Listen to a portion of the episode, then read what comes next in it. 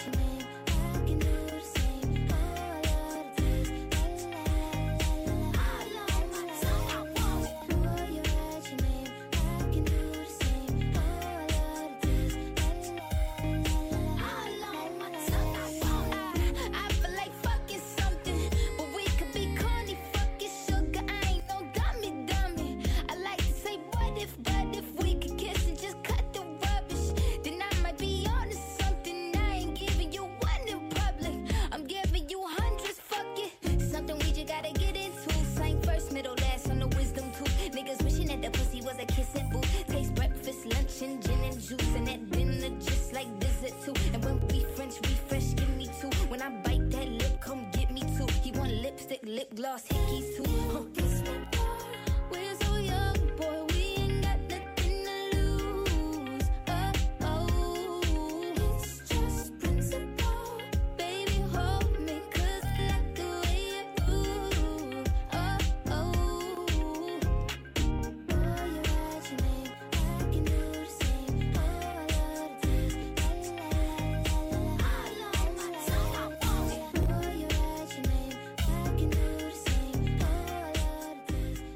¿Qué tal? ¿Cómo están? Muy buenos días. Bienvenidos a Bitácora de Negocios. Yo soy Mario Maldonado. Me da mucho gusto saludarlos en este miércoles, mitad de semana.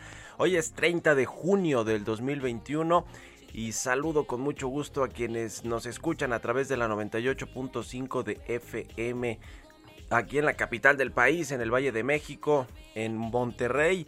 Nuevo León nos escuchamos allá por la 99.1 de FM, la 99.7 de FM en Monterrey, Nuevo León.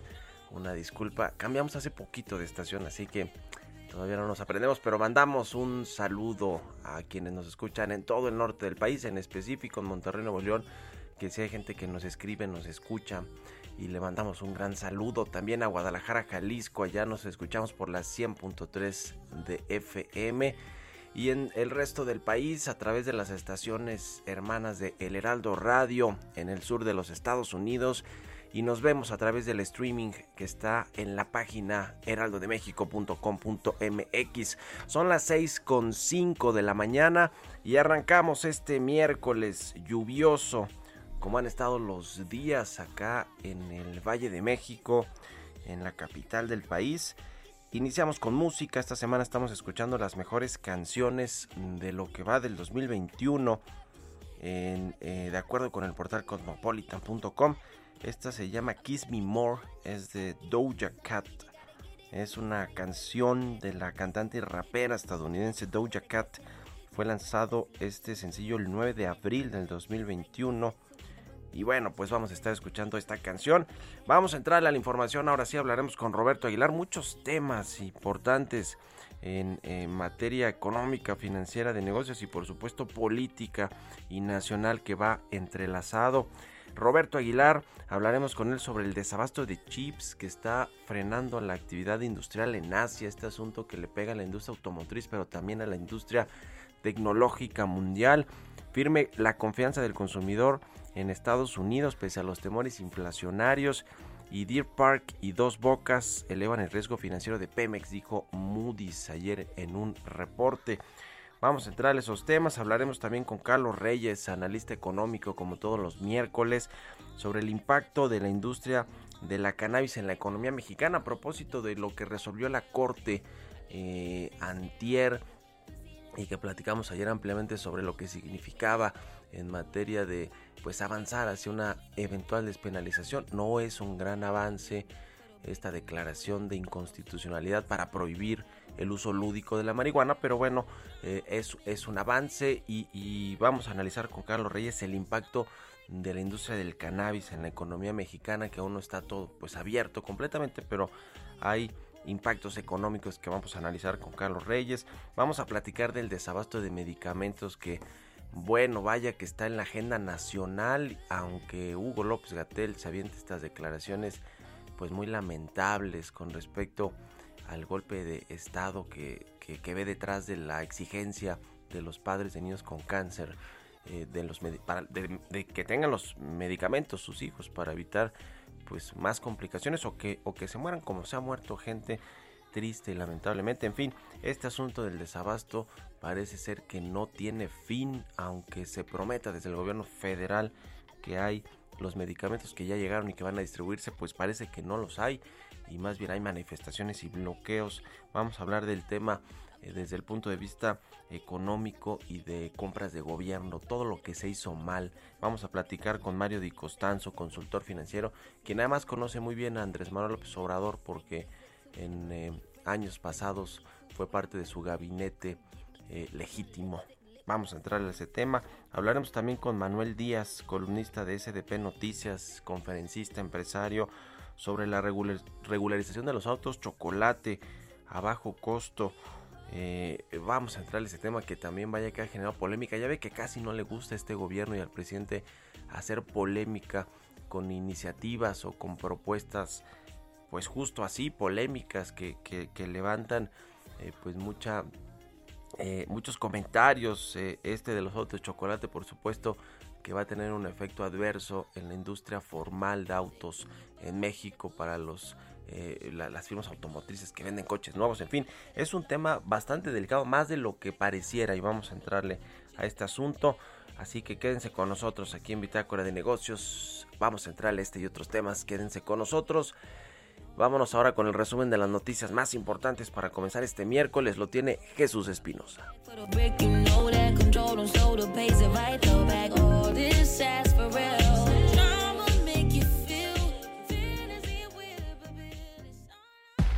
El resumen. El presidente del Grupo Carso, Carlos Slim, aseguró que aunque la obra de la línea 12 del metro y que colapsó el pasado 3 de mayo estuvo bien hecha, cumplirá con el compromiso de rehabilitar el tramo en el que participó. Línea 12, este, yo estoy convencido de que eh, lo hicieron los mejores calculistas de México, hicieron los cálculos, el diseño, y si recordarán en octubre de 2012, por ahí de noviembre, en octubre se dio el visto bueno ya al proyecto y a lo que se había hecho por los expertos internacionales, por lo cual yo estoy convencido que desde su origen no tiene vicios. México envió a Estados Unidos una carta con la que comenzó de manera formal una negociación para resolver una queja de Estados Unidos sobre la votación de un contrato laboral en disputa en la planta de General Motors en Silao, Guanajuato. Este martes Moody's dijo que las refinerías Deer Park, recién adquirida, y Dos Bocas, en proceso de construcción, se suman a la carga de gastos de capital de petróleos mexicanos y que generan dudosos retornos de inversión, además de riesgos de sobrecostos. El Centro de Investigación Económica y Presupuestaria expuso que México podría recaudar hasta 5.17% más del Producto Interno Bruto si se realizaran algunas modificaciones y esfuerzos en temas como la recaudación subnacional, el aumento de participación de las mujeres en el mercado laboral, la generación del IVA, entre otras acciones. La Confederación de Cámaras Nacionales de Comercio, Servicios y Turismo señaló que la recuperación de la actividad en 2021 alcanzaría apenas el 55% de lo que representó en 2019, con una derrama cercana a los 160 mil millones de pesos. Agustín Carstens, gerente general del Banco de Pagos Internacionales, consideró que pese a que hay una recuperación recuperación económica y está en marcha, también refirió que aún estamos en riesgo por lo que es necesario tomar las medidas fiscales y de estímulo necesarias. Bitácora de negocios en El Heraldo Radio. El editorial.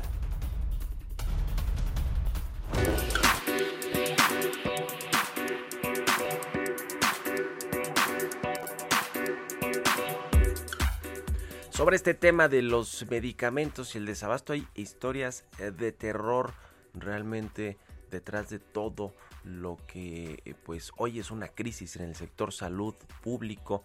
Y una de esas historias tiene que ver con la guerra entre el presidente Andrés Manuel López Obrador y el eh, subsecretario impresentable Hugo López Gatel en contra de una farmacéutica mexicana tapatía que se llama PISA esta farmacéutica es eh, la más grande eh, mexicana, digamos, de capital mexicano que opera en nuestro país y vende muchos medicamentos oncológicos precisamente al sector público, así lo ha hecho durante muchos sexenios.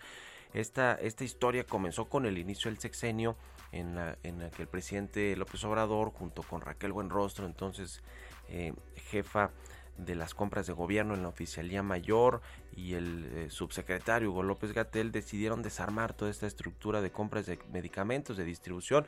El argumento era que estaba plagada de corrupción y bueno, pues la respuesta de las farmacéuticas, incluida PISA, efectivamente, pues fue ponerse los guantes contra el gobierno, limitando la venta de medicamentos, boicoteando las compras de otros laboratorios que están asentados en México y todo esto pues generó lo que estamos viviendo ahora, en particular con los medicamentos oncológicos para niños con cáncer y para las personas en general que padecen esta enfermedad crónica, pero, pero de otras, ¿eh? de otros medicamentos. Hay desabasto en prácticamente todos los medicamentos porque el gobierno dijo, ah, bueno, pues entonces no les compramos estas farmacéuticas, no distribuimos con las distribuidoras eh, tradicionales, se fueron a buscar a Asia y a otros países, a Europa, contrataron a la UNOPS y todo ha sido un desastre desastre completo en el tema de los medicamentos, pero una de estas historias eh, de PISA, ahora el, gobierno, luego la función pública inhabilitó a PISA para comprar, para que cualquier dependencia pública federal comprara medicamentos a esta empresa. Bueno,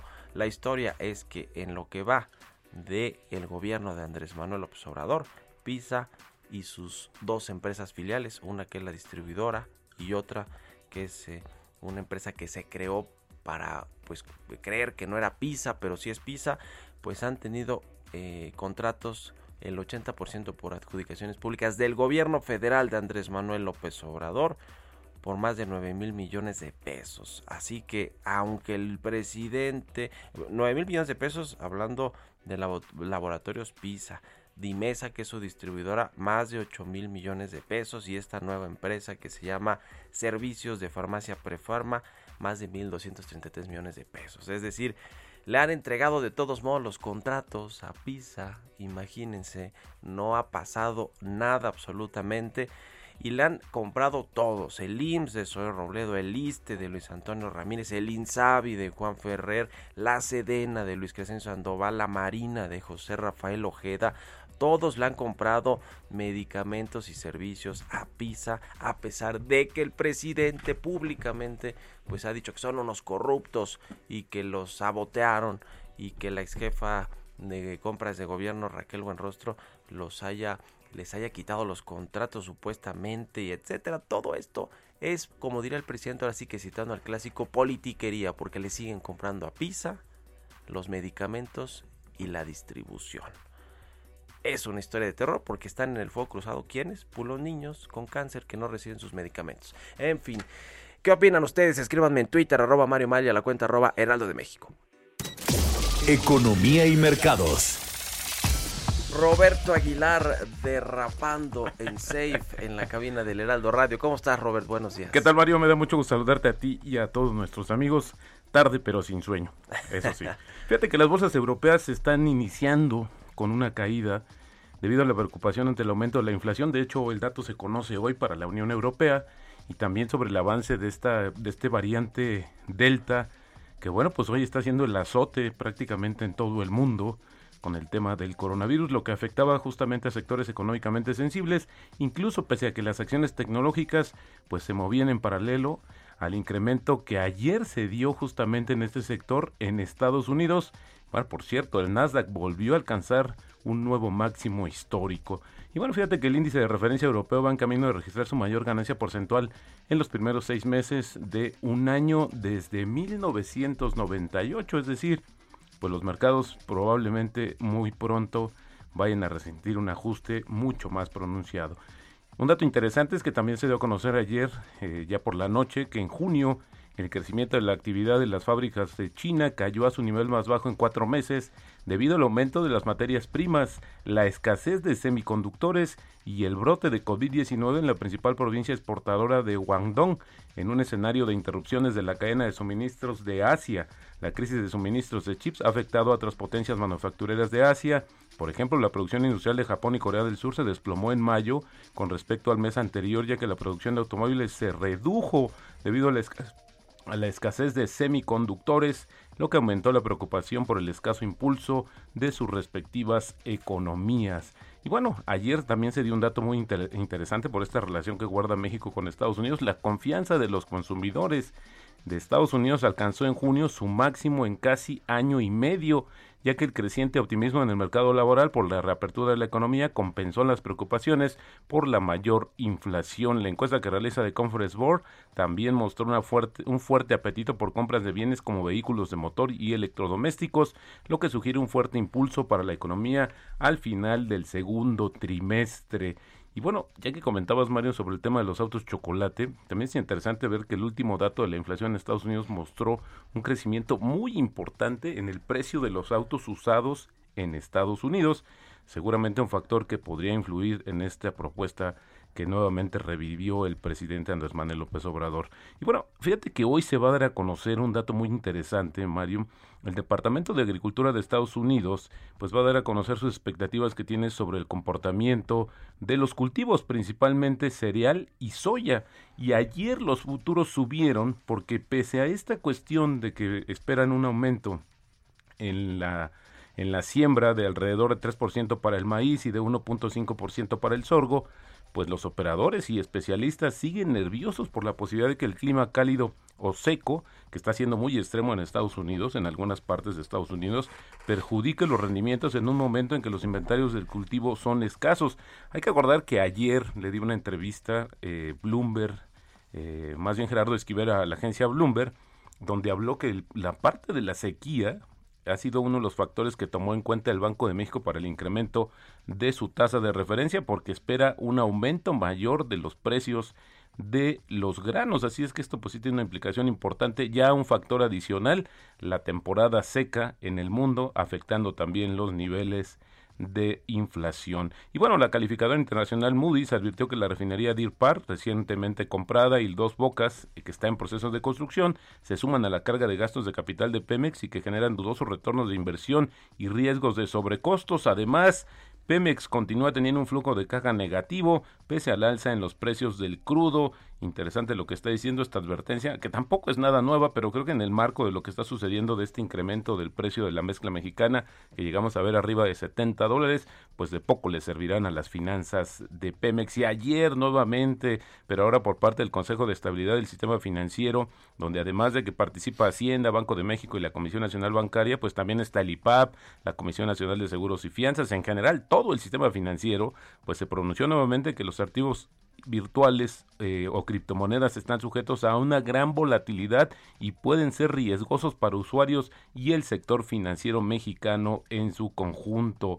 Y bueno, fíjate que una nota interesante, Mario, es que Didi la empresa china pues ya debutó justamente en la bolsa de Estados Unidos, en la bolsa de Nueva York, con 4 mil millones de dólares, es lo que recaudó de su oferta pública inicial. Interesante, es la segunda mayor eh, oferta después de que en 2014 Alibaba pues recaudara 25 mil millones de dólares. Lo interesante es que Didi ya reportó ganancias en el último trimestre del año. Interesante lo que está sucediendo. El tipo de cambio 19.82. Así es como cotiza en estos momentos. Y rápidamente la frase del día, debes controlar tu dinero o la falta de él te va a controlar a ti para siempre. Esto lo dijo Dave Ramsey, es un pastor cristiano evangélico, experto en finanzas personales. Muchas gracias, Robert. buenos días. Roberto Aguilar, síganlo en Twitter, 6 con 21. Mario Maldonado en Bitácora de Negocios. Y como todos los miércoles ya nos acompaña Carlos Reyes, economista, experto en temas industriales. ¿Cómo estás, mi querido Carlos? Buenos días. Arráncate con el tema de la marihuana. ¿Qué tal, Mario? Muy buenos días. Saludo a ti y al auditorio. Efectivamente, oye, Mario, y tú lo has abordado en este espacio porque, pues, este lunes la Corte la Suprema Corte aprobó el uso lúdico de la marihuana, sin embargo, bueno, pues hay demasiada desinformación o confusión sobre esto. En lo jurídico, bueno, pues debe quedar claro que la actividad seguirá considerándose ilegal si no se obtiene el permiso necesario para hacerlo. Pero en la economía, ¿qué representa la cannabis? ¿Qué representa la marihuana, Mario? Bueno, pues representa más allá de solo identificar los usos, ya sea medicinal o lúdico, pues que esta industria también impacta en la economía nacional. Existen algunas estimaciones, Mario, que dan cuenta que la producción de marihuana en nuestro país podría ser hasta tres veces más grande que la que se produce en Canadá o en Estados Unidos. Y también se calcula que en menos de un lustro se podría generar más de 22 mil millones de dólares en caso de que haya una apertura en la parte medicinal, la parte lúdica y también lo que se refiere a la industria. Y es que también, Mario, fíjate que en Norteamérica se ha visto un incremento de la recaudación fiscal dentro pues de sus esquemas de legalización. Incluso se han reducido los casos de sobredosis por otras drogas porque la, hay asociaciones que detectan que tomando en cuenta esas referencias nuestro gobierno, el gobierno de México, podría recaudar hasta 400 millones de dólares de impuestos por la marihuana. El efecto como cadena de valor, Mario, bueno, pues también traería beneficios a toda la cadena de producción. Y es que esta planta se puede extraer de otros materiales, por ejemplo, que servirían de insumos para otras industrias, como por ejemplo el cáñamo, que serviría como detonador de la industria textil, la industria del papel o también la industria del plástico. De hecho, hay cálculos que se puede llegar a crear más de 2.500 productos alrededor de la planta de marihuana creando una fuente de empleos, esta pues se calcula casi de 500 mil fuentes de empleo, 500 mil personas podrían tener trabajo de legalizarse esta marihuana. De acuerdo a ello también, pues existe el error, Mario, de limitar el uso de la marihuana a solo fumarla, pero no, el cannabis también eh, tiene decenas de compuestos, los llamados cannabinoides, que pueden aprovecharse y separarse para medicina o industria. Resulta importante que actualmente hay aproximadamente 7 millones de consumidores lúdicos y ya con la legalización podría beneficiar hasta 40 millones de personas utilizando productos derivados del cannabis. Además, que se podría aprovechar que México cuenta con condiciones ambientales y geográficas para ese cultivo, eh, lo cual reduciría pues costos e incluso podría México convertirse en exportador y no limitarse solamente al mercado interno. Por ejemplo, en Estados Unidos, Mario, un dato importante es que existen análisis serios de que la industria de la marihuana registra ventas por casi 10 mil millones de dólares anuales. Imagínate, Mario, que, que esos capitales llegaran al mercado mexicano sería muy positivo. Por otra parte, y un tema no menos importante, Mario, es que la legalización en algunos estados de Estados Unidos o de Canadá, pues no se ha reflejado en un aumento en la sobredosis, sino que incluso se han reducido los casos. Es decir, que también, mm, Mario, esto tendría un impacto en la economía nacional. Pues ahí está muy importante esta industria que se abriría con una verdadera legalización. Gracias, Carlos. Muy buenos días. Buenos días, nos escuchamos la próxima semana, Sigan a Carlos Reyes en Twitter, C Reyes Noticias. Nos vamos a la pausa, ya volvemos. Continuamos en un momento con la información más relevante del mundo financiero en Bitácora de Negocios con Mario Maldonado. Regresamos. Heraldo Radio, la HCL se comparte, se ve y ahora también se escucha. Estamos de vuelta en Bitácora de Negocios con Mario Maldonado. Entrevista.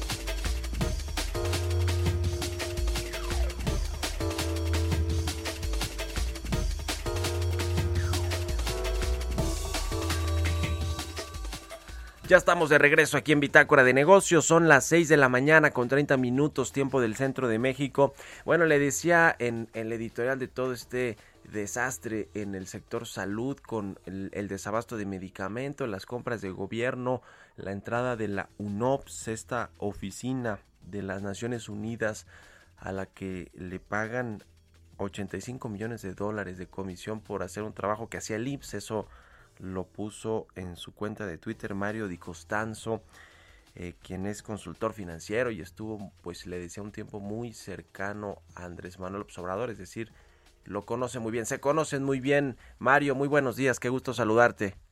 Al contrario, Tocayo, muy buenos días, un saludo a ti y a todo tu auditorio.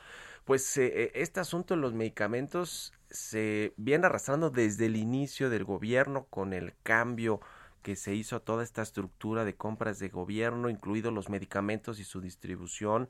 El presidente López Obrador siempre dijo que había corrupción en, esta, en estas compras y colusión también de pocas farmacéuticas y laboratorios para venderle al gobierno, lo cual honestamente yo creo que sí existía. El gobierno, sin embargo, no ha denunciado o no ha aprobado estas malas prácticas o no ha enjuiciado a nadie tampoco y lo que sí hizo, pues fue a buscar a otros países, a Asia, Europa, a Latinoamérica, nuevos distribuidores, luego contrató a la y en lo que estamos ahora es que no se compran los medicamentos o se compran y llegan con retraso y no se pueden distribuir y hay un desastre en el sector salud. ¿Cómo, cómo ves todo este tema, Mario? Mira, e, evidentemente eh, eh, coincido con lo que mencionas, sin, sin embargo yo creo que vale la pena hacer algunos, algunos señalamientos importantes. Eh, la compra consolidada de medicamentos no es, primero no es un procedimiento nuevo. Eh, la administración anterior lo venía eh, utilizando con algunos, con cierto tipo de medicamentos, con algunas claves, es decir, medicamentos que se adquirían, y, y, la administración anterior, si no mal recuerdo, logró ahorros por el orden de los 20 mil millones de pesos. entonces, la compra consolidada no es algo nuevo. Eh, en promedio, el gobierno mexicano eh, gasta el 13% del gasto en salud, eh, se da para la compra de medicamentos. Esto quiere decir que si vemos hoy el presupuesto de egresos de la Federación para 2021, la compra o los medicamentos que adquirirá el gobierno, le hace el IMSS, el ISTE, la Secretaría de la Defensa, la Marina con sus instituciones de, de, seguridad y, o de salud, incluso la Secretaría de Salud, asciende casi a 91.559 millones de pesos. Luego entonces eh, ya se venía aplicando eh, esta metodología. También es cierto que en el 2019 el dictamen de la Auditoría Superior de la Federación a la auditoría de desempeño que hace eh, el auditor precisamente con relación a la adquisición de los medicamentos hace señalamientos para mí muy importantes. y, y, te comento que en pocas palabras dice la Auditoría Superior de la Federación que en la gestión de la adquisición de los medicamentos, la Secretaría de Salud y la SHCP eh, pues eh, actuaron de manera deficiente al no asegurarse que en la planeación y operación de compra y distribución se obtuvieran las mejores condiciones para el Estado, por lo que no se garantizó el derecho a la protección en salud. Más adelante, la auditoría en su dictamen habla incluso de eh, pues eh, procedimientos incluso hasta incongruentes, así lo señala. Ahora bien, eh, en, en, ese entonces, y dado que se dieron cuenta de que pues finalmente no estaba funcionando el nuevo esquema, porque no solamente se cambió el esquema anterior, sino eh, también se centralizó la compra de medicamentos. Esto hay que decirlo. La diferencia entre, digamos, las consolidaciones anteriores era que a la compra de la Secretaría de Hacienda, perdón, a la Secretaría de Salud o del IMSS, se adherían otros eh, compradores de medicamentos, incluso hasta gobiernos de los estados. Eh, es decir, se había cambiado o se había innovado la consolidación, más no la distribución. Ante esta situación, eh, pues eh, supuestamente el gobierno mexicano eh, contrata precisamente a la UNOPS, que además no es una entidad o un órgano de la ONU que se dedique a comprar medicamentos. Esto es muy importante porque lo que ellos hacen es nada más ser una especie de observatorio de algunas o de las licitaciones o de diversas licitaciones de medicamentos en el mundo. Entonces, digamos que está monitoreando. Al, cambiar la forma, eh, pues eh, eh, se da también pues un nivel de improvisación, desorganización, incluso de inexperiencia para este tipo de licitaciones y el punto es que al mes de abril de este año pues la UNOPS no ha podido incluso tampoco adquirir o realizar eh, todas las adjudicaciones y licitaciones eh, que eh, el gobierno mexicano o las compras que el gobierno mexicano había establecido para 2021. De hecho, de, de, los, de la compra total de medicamentos, pues únicamente se ha asignado el 60% de, digamos, toda la receta para, para 2021 eh, se, ha, adjudicado únicamente el 40% y lo paradójico aquí es que dentro de este 40% hay empresas mexicanas o laboratorios, digamos, que operan en México o farmacéuticas que operan en México que eh, pues se han podido cumplir, digamos, con estas disposiciones. Entonces, tal pareciera que el gobierno mexicano solito se, se metió en este vericueto, primero, pues por los señalamientos del auditor, y en segundo lugar, también pues por haber vetado, tú recordarás que en el 2019 el gobierno veta a tres de los principales distribuidores, sí. que podemos coincidir eh, que a lo mejor había cierta colusión que no se ha probado realmente en, en algún tipo de medicamentos, pero el hecho es que eh, pues evidentemente no se ha eh, logrado ni tener los medicamentos, se ha generado un desabasto muy, muy importante en el sector, se estima que cuando menos hay más de 4.500 reportes oficiales de diferentes, vamos a llamarle así, instituciones públicas en donde solicitan estos medicamentos y obviamente no hay, ¿no? Eh, otro punto importante es que eh, el gobierno mexicano eh, o la administración actual ha, ha designado a Birmex pues como uno de los laboratorios o empresas eh, para llevar a cabo esta distribución de medicamentos y obviamente Birmex no cuenta ni con la capacidad ni con la infraestructura para repartirlos. Eh, luego entonces, pues no es claro, eh, porque no hay cifras concretas, de dónde viene el supuesto ahorro del cual el presidente habla, de los 11.880 millones de pesos que supuestamente se han ahorrado en licitaciones.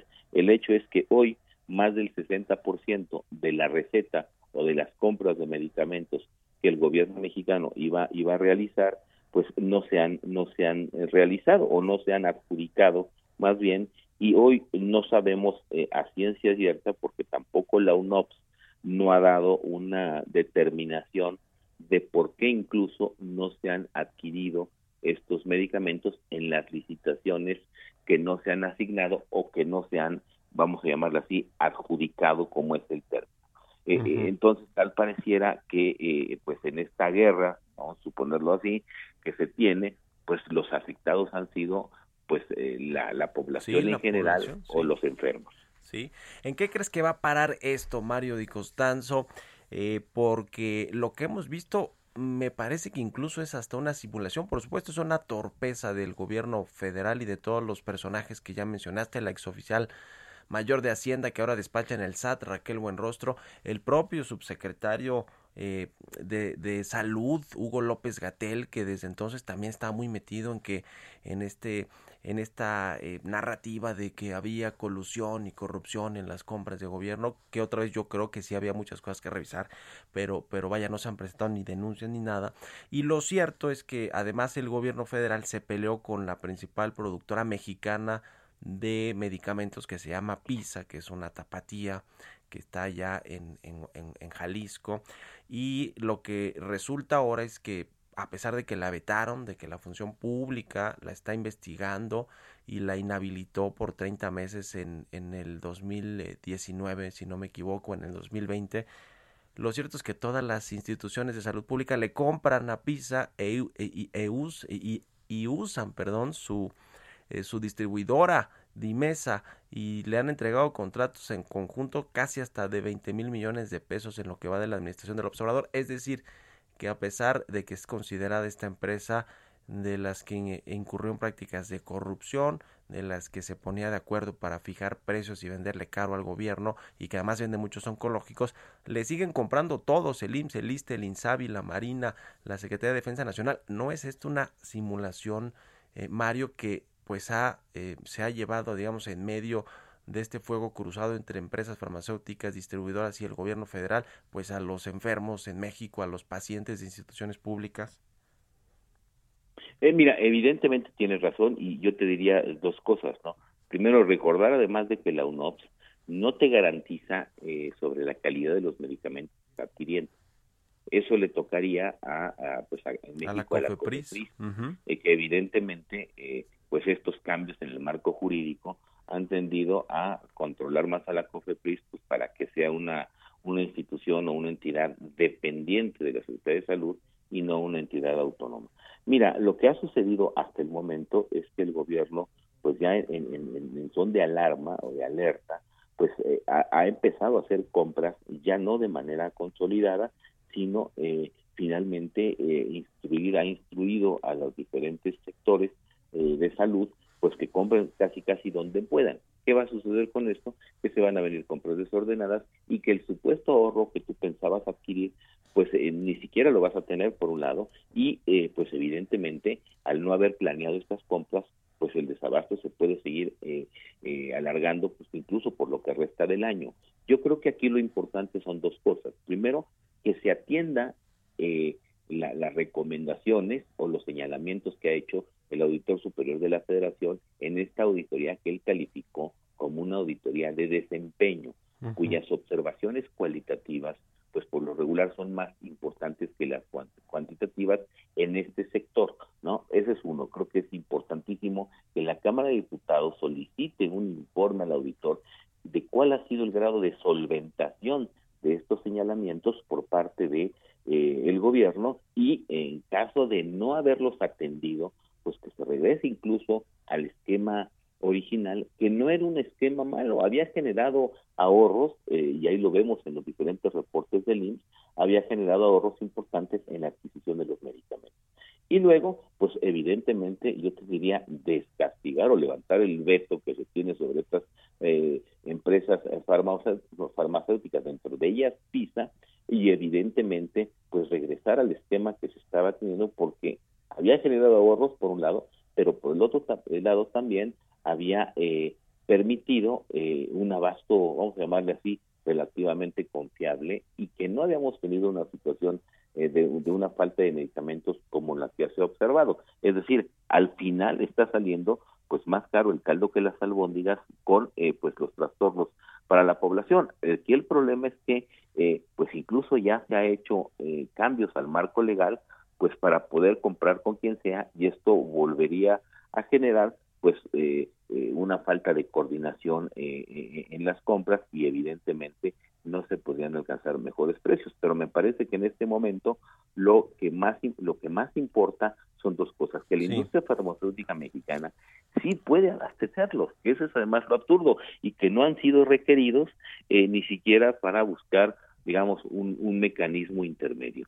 Pero de no actuar el gobierno, pues esto lo vamos a seguir teniendo, pues yo te diría, mientras no se modifique el mecanismo de compras, y no me refiero a las compras consolidadas, sino a este mecanismo híbrido que podríamos calificar como compras centralizadas, que se han olvidado mucho del proceso de logística eh, y de distribución. Ya. Pues ya eh, veremos qué sucede con toda esta historia de terror y muy lamentable en el sector salud público y en la compra de medicamentos que han generado este problema de desabasto. En fin, lo veremos. Te agradezco mucho, Mario Di Costanzo, eh, analista financiero, consultor, tuitero. Gracias por la entrevista y muy buenos días. Muy buenos días, un saludo a ti y a todo tu auditorio. Un abrazo, que estén muy bien. Son las 6 con 44, 45 minutos. Vamos a otra cosa. Historias empresariales. La plataforma de comercio electrónico Etsy anunció sus planes de expansión y contratación en la Ciudad de México. ¿De qué se trata? Nos cuenta Giovanna Torres. Creada el 18 de junio del 2005, Etsy es una empresa estadounidense dedicada al comercio electrónico que gestiona un mercado en línea donde pueden comprarse y venderse principalmente artículos de artesanía, vintage y decorativos. Los ingresos del portal provienen del coste de 0.2 dólares estadounidenses por cada anuncio publicado y el 5% del precio final de la venta. En 2018, tuvo un total de ventas de 3.930 millones de dólares en la plataforma, con ingresos de 603.007 millones y un beneficio neto de 41.25 millones. recientemente anunciado que reclutará docenas de empleados en la Ciudad de México durante el próximo año, principalmente en posiciones dentro de las áreas de producto e ingeniería. La vicepresidenta de Ingeniería y directora general de Etsy México, Rakana Kumar, expresó que con su vibrante y creciente desarrollo tecnológico, la Ciudad de México es un lugar ideal para que la compañía simiente nuevas raíces y amplíe su fuerza laboral a nivel global. De acuerdo con la Asociación Mexicana de Ventas Online, en 2020, el comercio electrónico minorista en nuestro país alcanzó un valor de 316 mil millones de pesos, lo que significó 9% del comercio minorista total en México. Para Bitácora de Negocios, Giovanna Torres. Entrevista.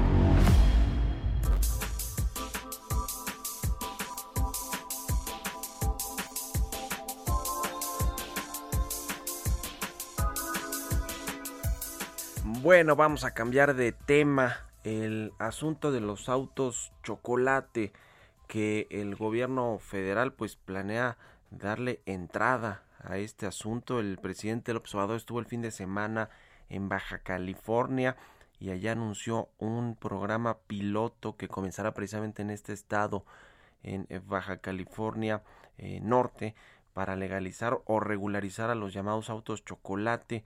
Eh, esta no es una idea nueva y, ni una propuesta nueva. De hecho, el expresidente Vicente Fox eh, regularizó, emitió un decreto en que funcionó de 2005 a 2008 para regularizar estos autos chocolate, que son autos ilegales que vienen la mayoría de los Estados Unidos, cruzan la frontera y bueno, pues aquí funcionan así, tal cual, de forma ilegal. Lo que según el presidente pues quiere es que se regularicen para que no haya eh, porque se cometen delitos en estos automóviles, en estos vehículos y que entonces pues puedan tener un registro. Dice que les va a cobrar poquito a la gente porque quienes los tiene son la gente humilde. Algo así dijo en sus conferencias matutinas, pero parece ser una mala idea en una crisis económica donde la industria automotriz, que es muy importante para México, para la manufactura, para la industria manufacturera y los empleos, pues que va saliendo de una crisis, que le den este golpazo porque evidentemente pues esto va a afectar la venta de autos nuevos por un lado y por el otro, y ya está el tema de los microchips con la industria automotriz, es decir, hay un tema ahí con la industria automotriz, y por el otro lado es el lado pues ambiental que el presidente y a su gobierno parece que no le importan mucho. De este tema me da, eh, para platicar de este tema y de otros, si nos da tiempo, me da gusto saludar a Manuel Díaz, columnista del SDP Noticias, empresario, conferencista. ¿Cómo estás, querido Manuel? Muy buenos días. ¿Qué tal, Mario? Feliz, encantado de estar aquí contigo para comentar este y varios temas más. Pues a ver cómo le entramos a este de los autos chocolate. ¿Qué opinas? Le entramos, fuerte porque sí quiero partir de, la intención. Vamos a asumir que Andrés Manuel López Obrador quiere hacer esto con buenas intenciones, para que los pobres puedan tener auto y puedan tener acceso a un auto. Y bueno, eso es una verdadera falacia, Mario. Se ha demostrado que estos autos cuestan de 3 a 5 mil pesos mensuales de mantenimiento al total. No hay refacciones suficientes. Las refacciones se tienen que importar a través de contrabando. Estos, estos autos se regularizan mediante organizaciones políticas que son verdaderas mafias, como la, la UCD, que, lo, a lo que se dedican es a cobrarles, extorsionarlos y en realidad hacer un grupo político de choque que es utilizado para diferentes fines y medio. Los autos dejan de servir a los 3, 4 años. Efectivamente, como dijiste, son autos altamente contaminantes, autos que no sirven para mucho, que se quedan tirados, que solo le causan un daño económico muy fuerte a las familias. Y bueno, y la parte que nos preocupa mucho, pues son una competencia desleal, una competencia que no genera autos limpios, que no genera los empleos que nos da la industria automotriz, una industria fundamental e importantísima en nuestro país. Autos que también eh, destruyen a la, a la industria de las autopartes, que es una industria completamente aparte, legal, limpia, que manufacturan en México muchos miles de autopartes que se exportan, pero muchas se venden en el mercado nacional. Total, una muy, muy mala idea, muy mal pensado desde cualquier punto de vista. Pues sí, eso, eso parece. Y, y bueno, además, eh, en términos económicos le van a generar, decía yo, pues un golpazo adicional a la industria automotriz que pues genera muchos empleos y es en buena medida pues un motor de la, de la industria manufacturera y de las exportaciones mexicanas. Es decir, esto no le viene bien para nada a la industria en nuestro país. No, es un muy mal momento. Eh, estuvo la pandemia que le pegó muy fuerte, con una disminución muy dramática en las ventas. Después estamos teniendo el reto del capítulo laboral de MEC en esta industria ya de por sí golpeada.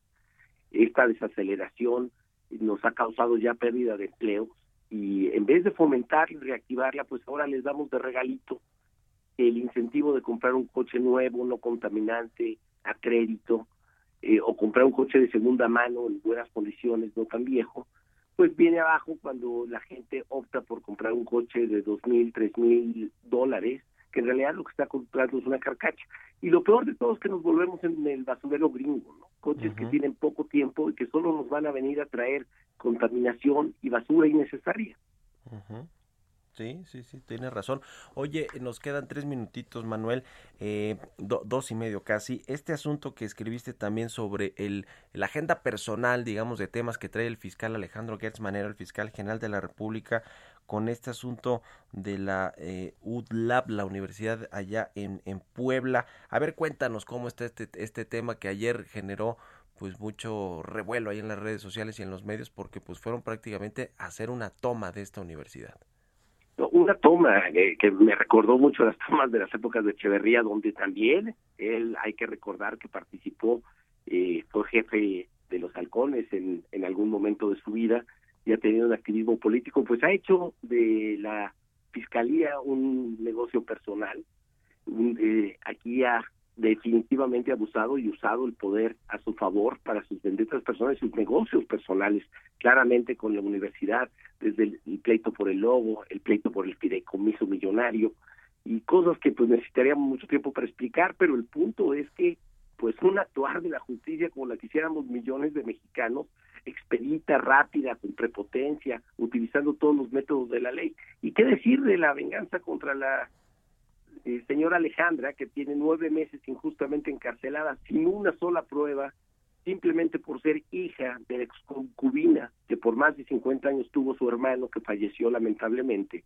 Falleció un mes después que estuvo bajo el cuidado del fiscal en un hospital y donde hay cuestiones muy dudables de, de, paraísos fiscales que aparentemente existían, se llevó obras de arte, joyas, le quitó lo que estaba en la cuenta, cerca de 6 millones de, de pesos, pero realmente sin ninguna explicación, y mete a la cárcel con una procuración de justicia expedita también, rápida, totalmente manipulable, sin pruebas, repito, y estamos ante un atropello, ante una injusticia de una, de una mujer ya en la tercera edad, pues atrapada ahí eh, eh, por, por las manos no de una justicia como la que deseamos los mexicanos, sino por una justicia del dedo de una persona con poder y con prepotencia. Pues ahí está, ahí está el tema y ahí están tus textos en el SDP Noticias. Eh, Manuel, te agradezco mucho que nos hayas tomado la entrevista y pues estamos en comunicación si nos permites. Gracias y muy buenos días. Muy buen día, gracias Manuel. Un abrazo, que estés bien Manuel Díaz, columnista del SDP Noticias, empresario, conferencista. Con esto nos eh, despedimos, les agradezco también a todos ustedes que nos hayan acompañado este miércoles aquí en Bitácora de Negocios. Se quedan en el Heraldo Radio con Sergio Sarmiento y Lupita Juárez. Y nosotros nos vamos a la tele, al canal 10, el Heraldo Televisión. Nos escuchamos mañana aquí a las 6 tempranito. Muy buenos días.